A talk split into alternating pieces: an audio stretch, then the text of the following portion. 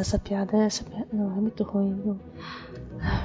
Olá, Spinners!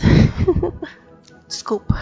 Bem-vindos ao Spin de Notícias, seu giro diário de informações e notícias da ciência.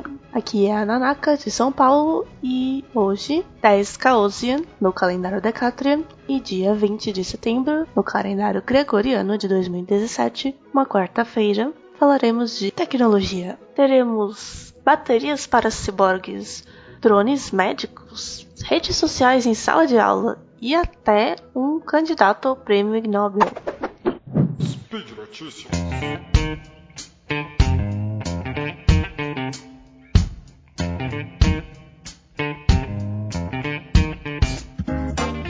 Pesquisadores da China projetaram um tipo de bateria flexível e compatível com o corpo humano. Quer dizer, uma alternativa às baterias de íon de lítio, que são as padrão utilizadas hoje em todos os nossos eletrônicos e também nos implantes médicos. Elas normalmente são bem rígidas e parrudas, né? Porque elas não podem deixar vazar o que tem lá dentro de jeito nenhum. Porque os líquidos utilizados em na maioria das baterias hoje em dia são tóxicos, corrosivos, inflamáveis. Então realmente não pode vazar dentro do corpo. Então, em vez de focar em não deixar vazar o líquido, os pesquisadores trocaram esses líquidos por uma alternativa mais barata e amigável ao meio ambiente de soluções de sódio íon. E dentre essas soluções, ainda tinha duas que eram biocompatíveis com o corpo humano, ou seja, não ofereciam nenhum tipo de perigo ou dano, nem na superfície, nem no interior do corpo.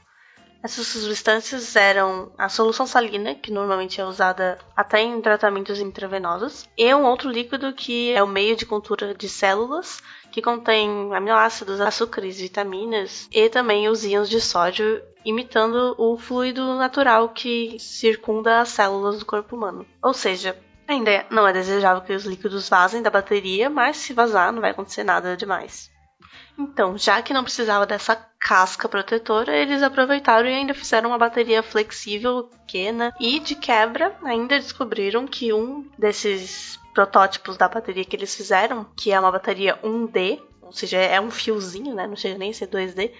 Fizeram alguns protótipos 2D e esse 1D ele ainda tinha um efeito colateral de converter o oxigênio dissolvido no tecido para íons de hidróxido que não importa muito, mas basicamente ele diminuía a concentração de oxigênio bem localizada.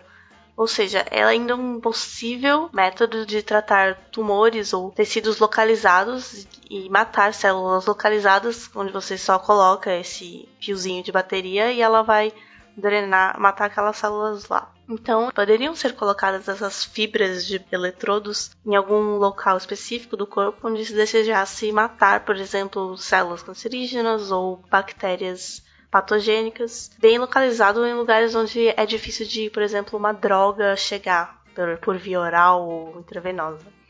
Isso é só hipotético, mas é um, um efeito colateral potencialmente útil que foi observado.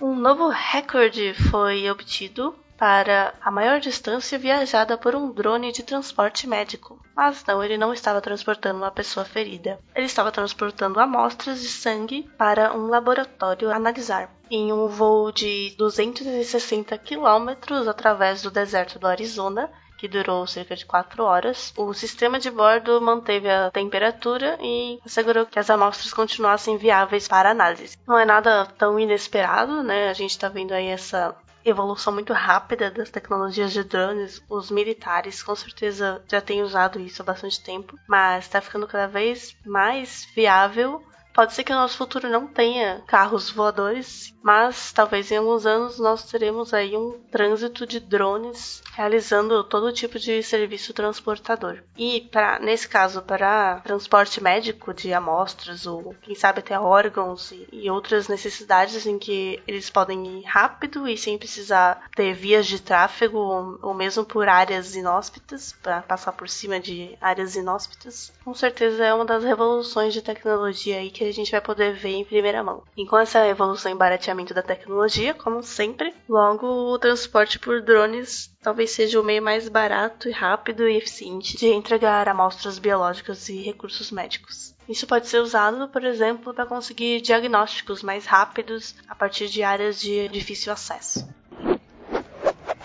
E agora temos um estudo interessante na área de educação e pensamento científico que demonstrou que utilizar as redes sociais em sala de aula, não necessariamente em sala de aula, mas como uma ferramenta de ensino sobre argumentação científica tem resultados muito melhores do que simplesmente pelos meios tradicionais. O que é de certa forma esperado, porque o estudo foi feito com 400 alunos do nono ano nos Estados Unidos e especificamente na matéria de biologia, mas o foco não era aprender a biologia em si, sim o argumentamento científico e o pensamento científico envolvendo esses assuntos, em que os professores incentivavam os alunos tanto a aprender quanto a compartilhar e discutir sobre o assunto em posts de redes sociais, utilizando as próprias redes sociais, e isso obteve um engajamento muito maior, um resultado, claro, muito melhor do que os alunos de controle que continuaram nos métodos tradicionais. Isso é um pouco esperado, né? Porque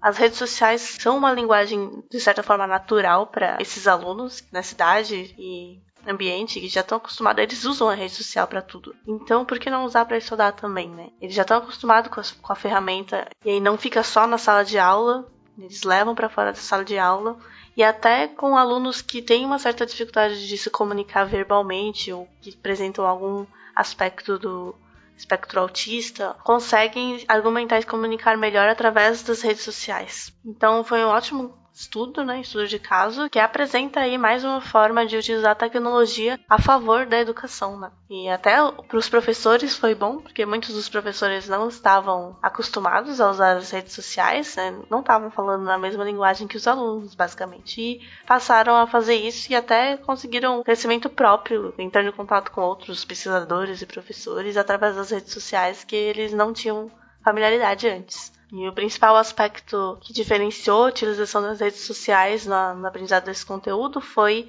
a interação dos alunos em discutir os assuntos em que eles não estavam preocupados em, em chegar numa resposta certa ou errada, mas sim em argumentar sempre com base em evidências e, e lógica. Quer dizer, essas, esse direcionamento né, é mérito do, do método de ensino dos professores que estavam aplicando. Mas a utilização das redes sociais criou essa interação bem maior e positiva. Algumas observações que eles fizeram foi que, ah, em alguns casos, os alunos não se sentiam confortáveis usando a, a, a rede social o próprio perfil pessoal para interagir com os professores ou é, em assuntos escolares, então tudo bem criar um perfil novo só para isso também também dava o mesmo resultado. Então uma das lições que a gente pode tirar dessa aula é que os jovens e as crianças hoje em dia são digitais eles vivem nesse meio digital. Só que não significa que eles não possam ser instruídos em como utilizar melhor esses meios para o crescimento pessoal, para aprendizado, da mesma da forma que a gente faz, a gente tenta fazer, né, no SciCast, nos podcasts, nos bons canais educativos do YouTube, por exemplo. Então, a solução com certeza não é proibir e sim direcionar o uso dessas tecnologias. Para finalizar, uma invenção curiosa que pode disputar o prêmio Nobel do ano. Uma estudante de pós-graduação criou uma arma que transforma lágrimas em balas. É um cano fininho com um coletor que fica acoplado abaixo dos olhos, coletando as suas lágrimas que passam então por um tubo acoplado a um cilindro contendo gelo seco, se tornando então um projétil congelado.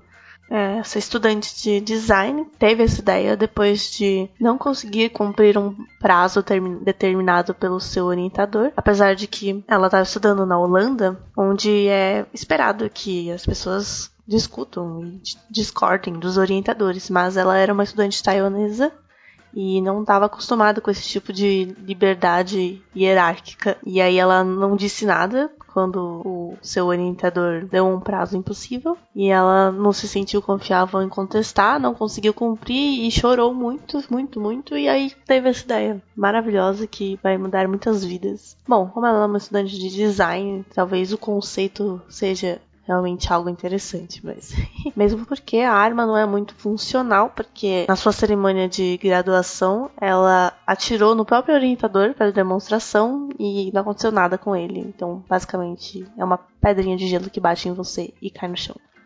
Bom, por hoje é só. Todos os links comentados estão no post. Deixe lá seu comentário, crítica, sugestão. E lembrando a todos que este podcast só foi possível acontecer por conta do apoio e patronato do SciCast, tanto no Patreon quanto no PagSeguro. Muito obrigada a todos vocês e até a próxima. Tchau!